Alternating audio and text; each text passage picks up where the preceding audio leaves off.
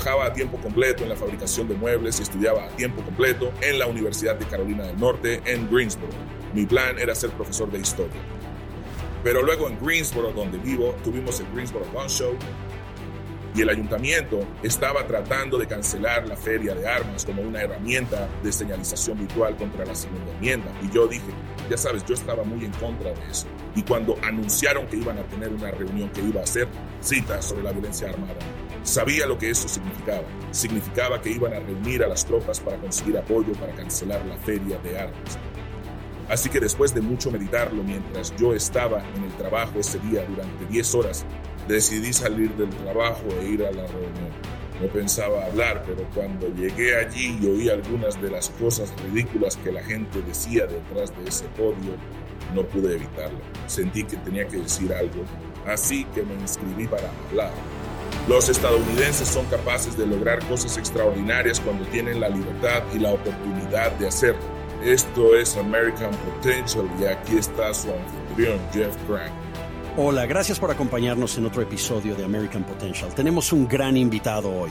Nuestro invitado de hoy era el noveno de 10 hijos en su familia. Su vida en el hogar no era genial. Y tras la muerte de su maltratador padre, vio a su madre trabajar duro para mantener y cuidar a su familia.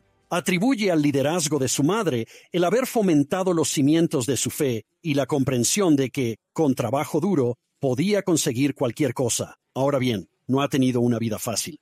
Pero no dejó que eso se interpusiera en su camino para lograr algo que nunca antes se había hecho en el estado de Carolina del Norte. Es veterano del ejército. Trabajador de una fábrica y propietario de una pequeña empresa, pero puede que algunos le conozcan por un encendido discurso que pronunció en un pleno municipal sobre la segunda enmienda. Un año después de ese discurso, anunció su candidatura a vicegobernador y ganó en un campo muy concurrido.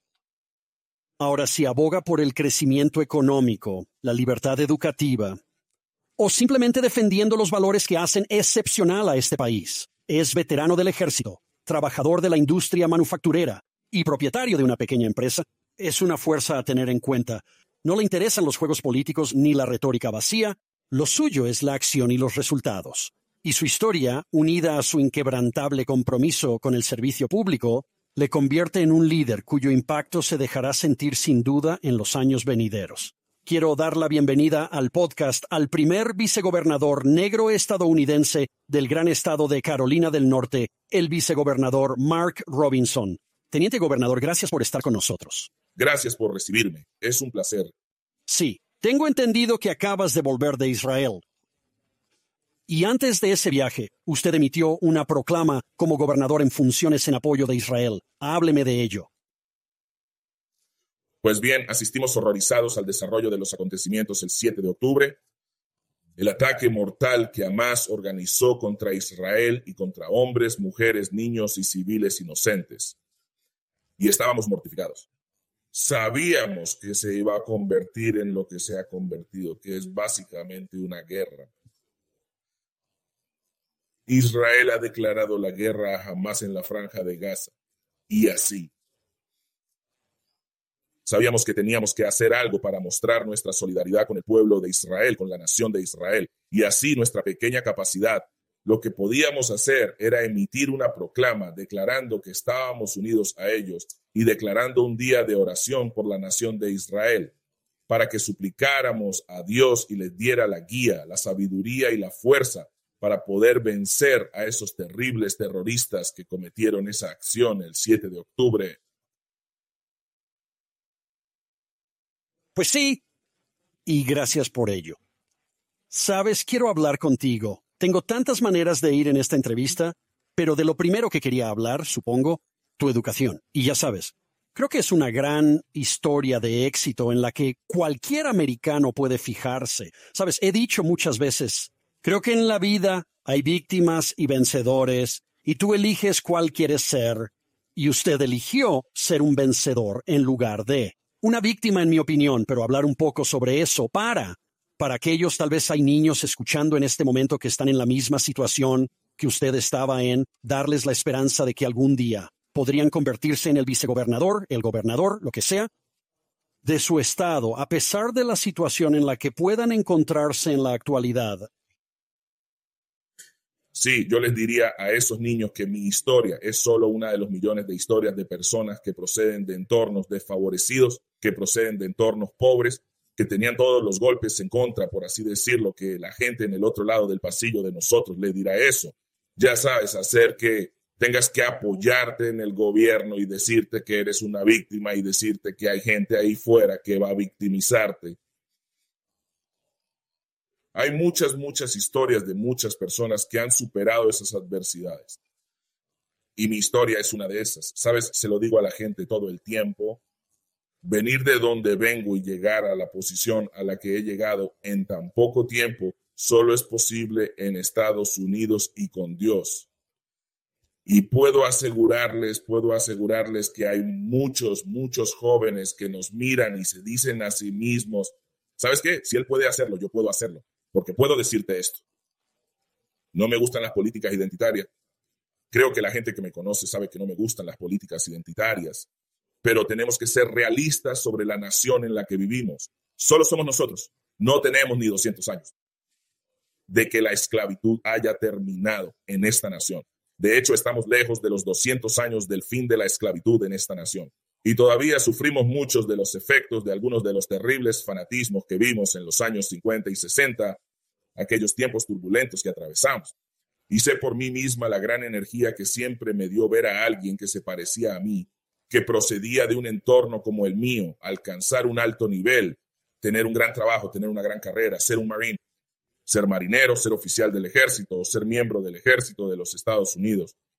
Me dio mucha energía saber que yo también podía hacerlo. Así que esperamos que los jóvenes nos miren, tomen ejemplo y comprendan. Puedes hacer lo que quieras si te lo propones. Bueno, y hablemos de tus antecedentes. Es decir, obviamente, ya sé a quién le vas a dar la mayor parte del mérito, y de eso estoy seguro. Adiós. Pero hábleme un poco de su ascenso a partir de ahí. ¿En quién te apoyaste? Parece que en tu madre, ya sabes, tu fe. Hábleme un poco de su viaje hasta allí. Bueno, ya sabes, a continuación, me crié en Greensboro. Tuvo una bastante turbulenta. Voy a decir que tuve una infancia bastante turbulenta. Vi algunas cosas que ningún niño, ninguna persona debería ver jamás. En mi casa había mucha violencia doméstica, Llamaba alcohólico a mi padre, pero mi padre era un alcohólico de fin de semana. Llegó el viernes, se emborrachaba y entonces empezaba la violencia contra mi madre. Pero lo superamos. Mi padre era mucho mayor que mi madre. Me encanta contar la historia de mi padre. Mi padre, yo nací en 1968, mi padre nació en 1897. Tenía 80 años cuando murió en 1979. Era mucho, mucho, mucho mayor que mi madre. Y cuando murió dejó a mi madre con cinco hijos en la casa, oscilando, creo, desde segundo curso hasta duodécimo por ahí. Y mi madre tuvo entonces la oportunidad de sentarse y esperar la ayuda del gobierno y podría haber vivido de eso el resto de su vida. Pero no lo hizo. Mi madre salió y consiguió un trabajo. Ella se convirtió en un custodio en una de las universidades aquí en Greensboro. Y así es como nos alimentaba y lo hacía muy bien. Así que seguí su ejemplo y comprendí que no podía sentarme a esperar a que nadie lo hiciera. Tengo que hacerlo por mí mismo. Y eso es exactamente lo mismo que hice cuando me convertí en un joven padre y marido. Asumí sobre mis hombros salir y ganarme la vida por mí mismo sin depender de la ayuda del gobierno. Y fue duro. Vimos muchos tiempos difíciles. Vimos muchos momentos difíciles. Mi mujer y yo, cuando íbamos llegando con nuestra joven familia, pero también pudimos superar esos momentos difíciles y nos llevaron a un lugar mejor. Pero puedo decirte esto, una de las cosas más grandes que hizo mi madre, además de mostrarnos ese ejemplo de trabajo duro y de no rendirse, una de las mejores cosas que hizo mi madre fue asegurarse de que yo tuviera modelos de conducta adecuados. Los primeros modelos que tuve en mi vida fueron los de la iglesia. Y cuando fui a la escuela, mi madre siempre se empeñó en asegurarse de que me relacionara con la gente adecuada y tuviera los modelos adecuados en mi vida. Y puedo repasar mi vida y contar los años y las personas que influyeron en mi vida y me empujaron en la dirección correcta. Y cada una de esas personas, cada una de esas personas añadió una pieza a lo que ves ahora. Y esa es una de las mejores cosas que mi madre hizo. siempre se aseguraba de que tuviéramos la compañía adecuada. Sí, eso es. Ya sabes, se oye muy a menudo. A las madres les encanta guiar a sus hijos en momentos especialmente difíciles. Y parece que tu madre es una mujer muy especial. ¿Alguna vez, quiero decir, pensando en ello, alguna vez pensó que sería vicegobernador del estado de Carolina del Norte? Por supuesto que no. No tenía ningún deseo de ser funcionario electo. Nunca he pensado en ser cargo electo. Nunca ha estado en mi radar. Incluso después de la reunión del ayuntamiento, cuando di el discurso en la reunión del ayuntamiento, inmediatamente empecé a recibir llamadas de gente, querían que me presentara a las elecciones, que me presentara esto, corre por eso. Y descarté rotundamente esa idea. Sin embargo, llegó un momento, eso, mirando la situación y cómo sucedió, creo firmemente que la razón por la que me pusieron detrás de ese podio aquella noche en Greensboro, me pusieron allí en primer lugar Creo que Dios orquestó todo el asunto y de hecho sé que Él orquestó todo y lo hacía porque Dios es quien nos dio nuestras libertades. Y cuando ve nuestras libertades en peligro, nos reúne a todos para protegerlas. Y creo que yo era una de esas personas. Mucha gente quiere que venda ese discurso como una mercancía, ya sabes, pon un número aquí y allá en Internet y ganarás millones de dólares. No lo veía como algo con lo que tuviera que hacerme rico, lo veía como algo que debía inspirar a la gente a actuar, no como una mercancía para vender, sino algo para dar libremente a la gente, para inspirar a la gente a la acción. Y entonces dije, ya sabes, si realmente vamos a hacer cambios, voy a aprovechar lo que se nos ha dado aquí. Tenemos que entrar en el terreno en el que eso se hace, que es la política. Y en realidad fue a mi mujer a quien se le ocurrió la idea de presentarse a vicegobernador. Pensé que era una locura en ese momento, lo miré. Segundo escaño más alto del estado, habló con unos cuantos y acabó hablando con la gente adecuada, hizo una campaña fantástica, totalmente de base, muy poco dinero, primarias a nueve bandas. Ganamos sin necesidad de una segunda vuelta y luego pasamos a las elecciones generales y ganamos también contra un antiguo miembro de la Cámara de Representantes del Estado. Nos sentimos muy bendecidos, sentimos que Dios nos tiene en el buen camino y seguiremos por ese camino mientras podamos. Así que me fascina saber qué te llevó a dar ese discurso. Este podcast trata de gente que dice basta y se pone en marcha para eliminar una barrera gubernamental. Si es un problema de licencias o algo así. ¿Qué te hizo decidir que querías dar ese discurso ese día? Así que en ese momento tengo que preparar el escenario para usted, por así decirlo. Por aquel entonces trabajaba a tiempo completo en la fabricación de muebles y estudiaba a tiempo completo en la Universidad de Carolina del Norte en Greensboro. Mi plan era ser profesor de historia y estaba a punto de licenciarme. Así que mis días y mis noches estaban muy ocupados. Hice toda mi política, por así decirlo, en las redes sociales. Toda mi página era política todo el tiempo. Habló largo y tendido sobre la protección y defensa de la segunda enmienda. Y tienes que recordar, esto fue justo en la sombra. Esto fue justo durante los días de la gente, David Hogg, corriendo diciendo deshacerse de la segunda enmienda, deshacerse de los derechos de armas de la gente. Y hablé con vehemencia contra quienes se manifestaban en contra de la segunda enmienda, en contra de nuestros derechos sobre las armas en las redes sociales. Pero luego en Greensboro, donde vivo, tuvimos el Greensboro Gun Show y el ayuntamiento estaba tratando de cancelar la feria de armas como una herramienta de señalización virtual contra la segunda enmienda. Y yo dije, ya sabes, yo estaba muy en contra de eso. Y cuando anunciaron que iban a tener una reunión que iba a ser cita sobre la violencia armada, sabía lo que eso significaba. Significaba que iban a reunir a las tropas para conseguir apoyo y cancelar la feria de armas. Así que después de mucho meditarlo, mientras yo estaba en el trabajo ese día durante 10 horas, decidí salir del trabajo e ir a la reunión. No pensaba hablar, pero cuando llegué allí y oí algunas de las cosas ridículas que la gente decía detrás de ese podio, no pude evitarlo. Sentí que tenía que decir algo. Así que me inscribí para hablar, subí al podio y el resto, como suele decirse, es historia. Ahora, quiero remontarme incluso un poco más atrás, antes de ese discurso ¿Cómo adquiriste tus valores? Estás muy comprometido con la Declaración de Derechos, con el entendimiento, ya sabes, la Carta de Derechos, nuestro derecho a la libertad de expresión, nuestro derecho a la libertad religiosa, todas esas cosas consagradas en la Carta de Derechos. Como lo hizo, que no acaba de suceder, estoy seguro. ¿Era tu madre? ¿De dónde sacaste esos valores en tu mente? Así que ya sabes, me gustaría decir que se construyeron en el vientre materno, pero no creo que sea el caso. Creo que cuando digo esto estoy siendo completamente honesto. Cuando éramos pequeños en casa nunca hablábamos de política, nunca. Nunca hablamos de republicano, demócrata, presidente, senador, nada. De lo que hablábamos cuando crecíamos, mis hermanos y yo, mi madre, hablamos de lo que era correcto, lo que estaba mal, lo que era justo, lo que era injusto y luego en última instancia lo que la Biblia decía al respecto. Esos eran los valores en los que nos educaron. Lo justo, lo equitativo, lo correcto y lo incorrecto, y lo que decía la Biblia sobre cualquier tema. Siempre que nos atascábamos y no podíamos resolver algo, recuerdo que uno de mis hermanos mayores iba a buscar la gran Biblia de la familia, abriéndolo y tratando de encontrar la respuesta en su interior. Y esos eran los valores en los que nos educaron. Así que cuando llegó el momento de enfrentarme a la política, creo que ya estaba arraigado en mí, ya era conservador, solo que no lo sabía. Llegué a saber que era conservador porque un amigo me retó por algo que dije sobre un comentarista político, Rush Limbaugh.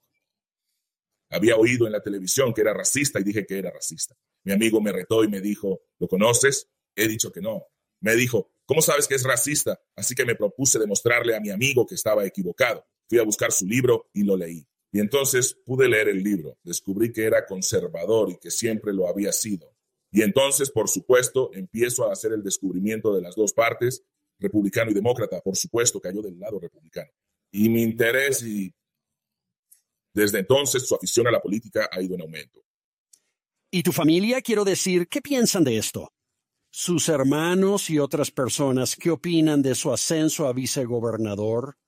No podrían estar más orgullosos. Tengo familiares, hermanos y hermanas. Están tan orgullosos como pueden estarlo. Y ya sabes, todos ellos, cuando cuento la historia alguna vez cuando estoy en el escenario sobre cómo llegamos y miro hacia afuera y los veo y veo las lágrimas en sus ojos, saben el camino que hemos recorrido y tener a nuestra familia, porque no soy solo yo, es nuestra familia.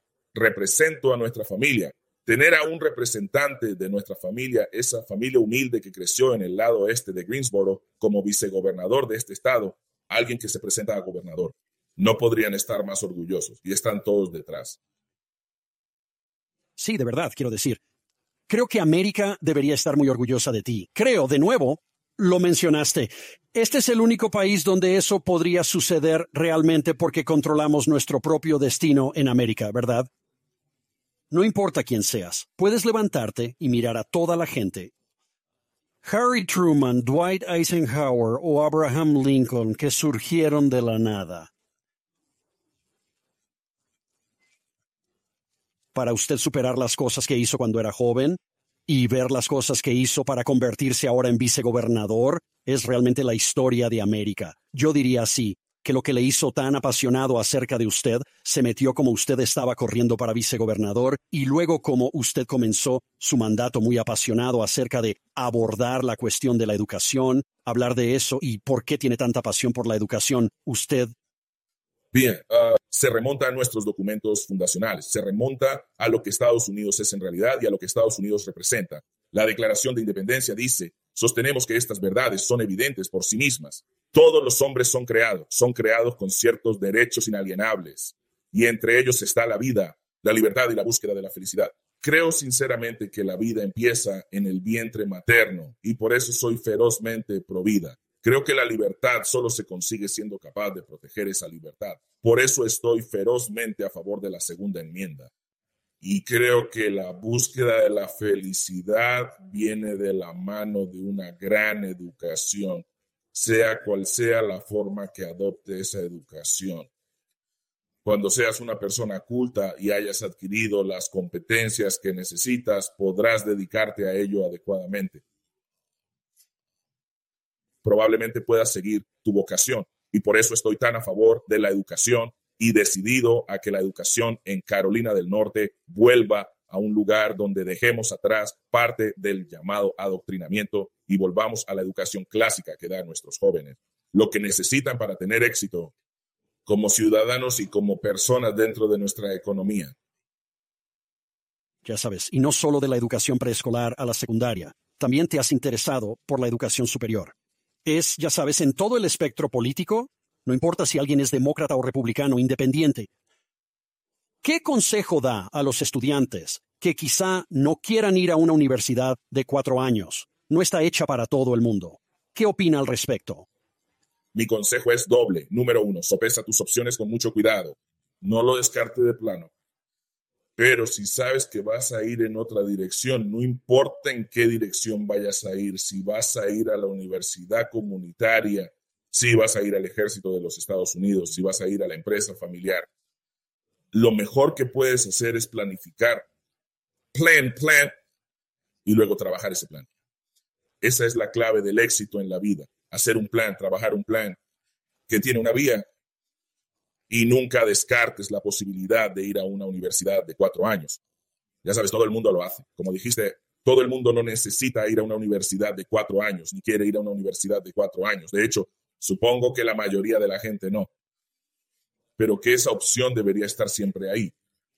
No importa en qué posición esté el joven. Si van a ir a la universidad comunitaria de nuevo, es necesario tener un plan y un propósito en cuanto a por qué vas y lo que estás persiguiendo. Por el contrario, si vas a una universidad de cuatro años, tienes que entender que no vas a emborracharte en los partidos de fútbol y divertirte con tus amigos. Deberías dedicarte a tu carrera y prepararte para seguirla haciendo las cosas que tienes que hacer para matricularte en tus estudios universitarios, de modo que cuando salgas por el otro lado puedas alcanzar el objetivo que te has marcado en tu plan. Y ese es el consejo que yo daría a los jóvenes. Volvemos a hablar de la educación de los niños a los 12 años. Este año hemos sido testigos de una gran victoria en materia de libertad educativa en Carolina del Sur con la ampliación de la beca oportunidad hacerla universal ahora. ¿Cómo cree que repercutirá esto en los estudiantes y las familias de Carolina del Norte? Mira, soy un gran defensor y se lo digo a la gente, lo digo así. Un sistema educativo no es bueno si los padres no tienen el control del destino educativo de sus hijos. Y este es un gran paso en la dirección correcta para nosotros aquí en Carolina del Norte. Nos costará menos dinero. Creo que nos va a dar resultados mucho mejores. La competencia es la clave que va a impulsar la excelencia en la educación y eso es lo que necesitamos. Necesitamos que la excelencia regrese a nuestras aulas y que los profesores puedan recuperarla. Y tenemos que permitir que los padres sean los impulsores de esa excelencia con sus hijos. Ahora bien, creo que cuando ponemos a los padres al mando, los ponemos en el asiento del conductor,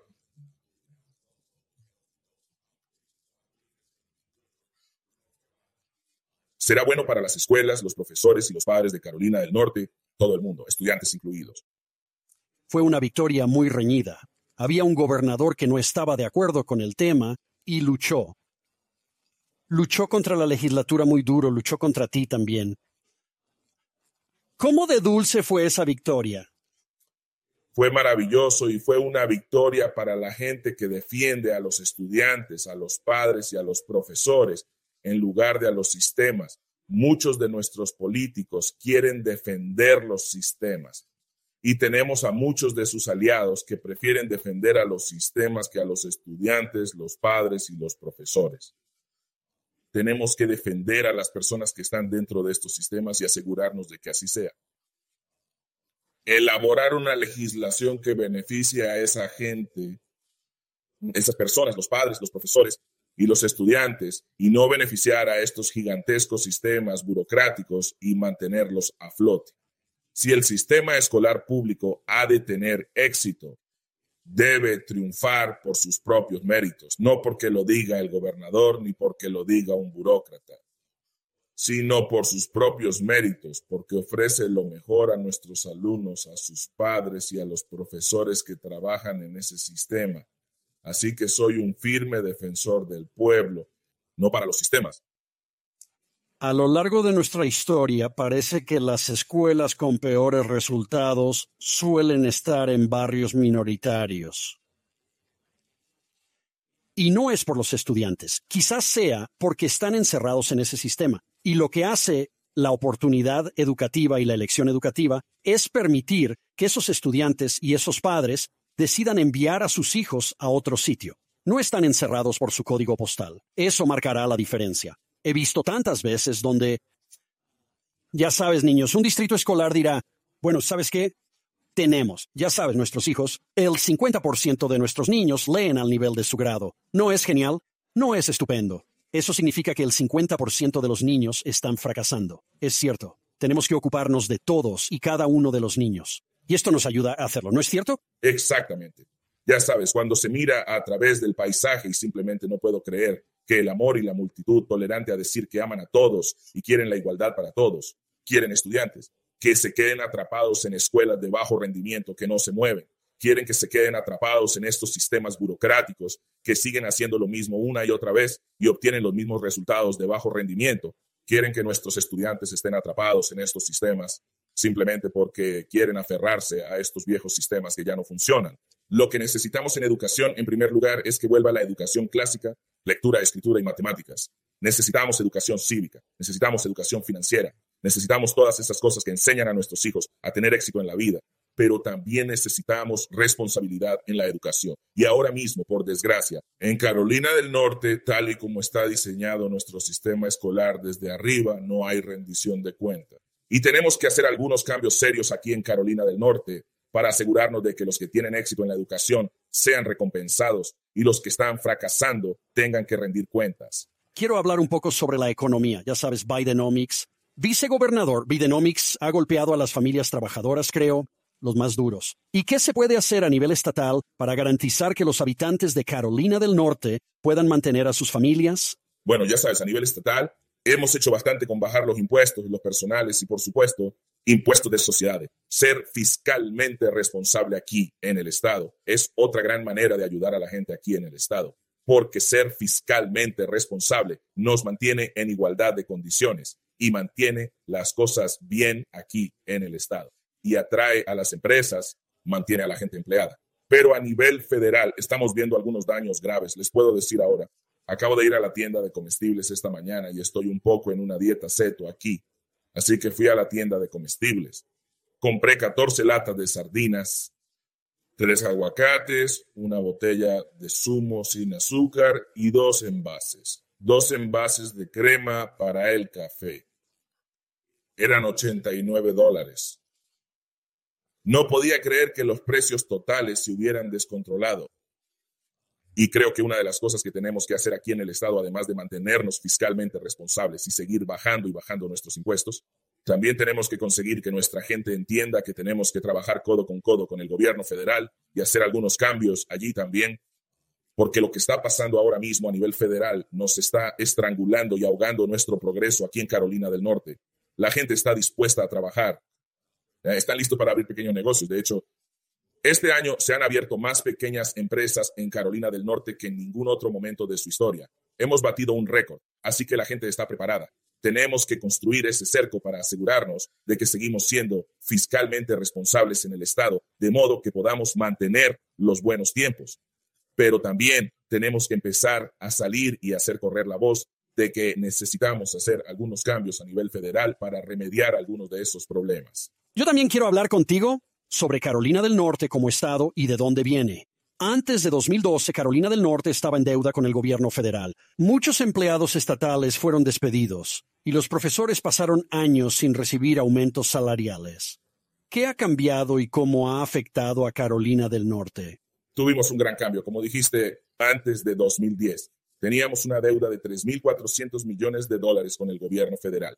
Y los maestros para ser casi exactos, los profesores no recibieron un aumento durante seis años o más, creo, y éramos trabajadores del Estado con suspensión de empleo. Eran tiempos difíciles. Nadie quería venir aquí a hacer negocio. Los impuestos eran demasiado altos, las regulaciones eran demasiado rígidas. Lo que cambió fue que tuvimos una toma de poder conservadora en 2010 y esa gente, me alegra decirlo, se pusieron directamente a trabajar en nuestra malograda economía. Empiezan a bajar los impuestos, empiezan a retirar regulaciones, y empiezan a ser fiscalmente responsables para que podamos pagar nuestra deuda. Ahora, 13 años después, no solo no estamos en deuda con el gobierno federal, ni un centavo. Este año vemos un superávit de 5 mil millones de dólares. Pudimos dar aumentos a los profesores y a los policías estatales y a otros, y somos el primer destino empresarial dos años seguidos. No ocurre por accidente, sucede por lo que le digo a la gente todo el tiempo. Los conservadores se basan en principios, funcionan con principios y ponen principios, ponen principios en sus políticas. Combinan los principios con la política y producen el resultado deseado y lo consiguen y resultan estupendos para el pueblo. Ya sabes, puedes mirar a todos los estados del país. Puedes ver los fracasos masivos que se ven en California, e Illinois y Nueva York. Compárelos con el éxito masivo que se observa en Arkansas, Texas, Carolina del Norte y Florida. Las políticas conservadoras funcionan porque nos basamos en principios políticos que funcionan. Y eso es lo que pasó aquí en Carolina del Norte. Recuerdo aquellos días en que empezaron a bajar los impuestos y todos los abucheos de la izquierda decían que el Estado iba a quebrar y mi mujer y yo nos mirábamos diciendo que el Estado ya estaba en quiebra. Pero no salió como ellos decían, ocurrió exactamente lo contrario, como sabían esos conservadores. Y esa es la razón por la que nos encontramos en un lugar tan estupendo, ¿verdad? Otra cuestión rápida de la que quería hablar, una especie de última pregunta. En lo que respecta a la asistencia sanitaria, ya sabes, certificado de necesidad, Hemos hablado mucho sobre el certificado de necesidad aquí en este programa. Pero ¿por qué la derogación del certificado de necesidad es importante para ayudar a la gente en Carolina del Norte? Bueno, ya sabes, es un tema importante, pero una de las cosas que descubrí es que no es tan simple como depende de dónde se encuentre en el estado, es lo simple que puede ser. Algunas personas en algunas partes del estado están a favor de la derogación. Otras personas en otras partes del estado tienen una opinión diferente al respecto. Así que creo que lo que realmente va a hacer falta es continuar la sana conversación que ya está teniendo lugar en Raleigh para llegar a una resolución que sea beneficiosa para todos. Porque tal como está ahora, con una economía fracturada como la que tenemos, Nuestras economías son muy diferentes en todo el estado. Lo que se ve en la parte media del estado, donde Charlotte, Raleigh, y High Point, Winston, Greensboro existe, es muy diferente a la parte oriental del estado o la parte occidental del estado. Así que vamos a tener que encontrar formas ingeniosas de abordar este problema. Y creo que la legislatura y la gente que tenemos allí, tenemos un gran grupo de gente, tanto en la Cámara como en el Senado, juntarán sus cabezas y encontrarán una solución satisfactoria. Vicegobernador Mark Robinson, muchas gracias por unirse a nosotros. Le agradezco que haya venido y compartido su increíble historia. Gracias, ha sido un placer. De acuerdo. Bien, escucha. A esos quería hacer este episodio. Para mí, si hay un niño que ve esto, un padre que ve esto y dice, wow, ¿sabes qué? Ese podría ser mi hijo algún día. ¿No sería un éxito solo tener uno? Qué gran historia la del vicegobernador que ha llegado a ser vicegobernador del gran estado de Carolina del Norte. Es genial tenerlo. Escuchen, gracias por acompañarnos. Libertad y libertad se dan fácilmente por sentadas. No des por sentadas la libertad. Sal ahí fuera. Defender la libertad, defender la libertad. Gracias por acompañarnos. Gracias por escuchar American Potential. Puede escuchar más historias de estadounidenses que trabajan cada día para ampliar la libertad y las oportunidades en sus comunidades visitando americanpotential.com.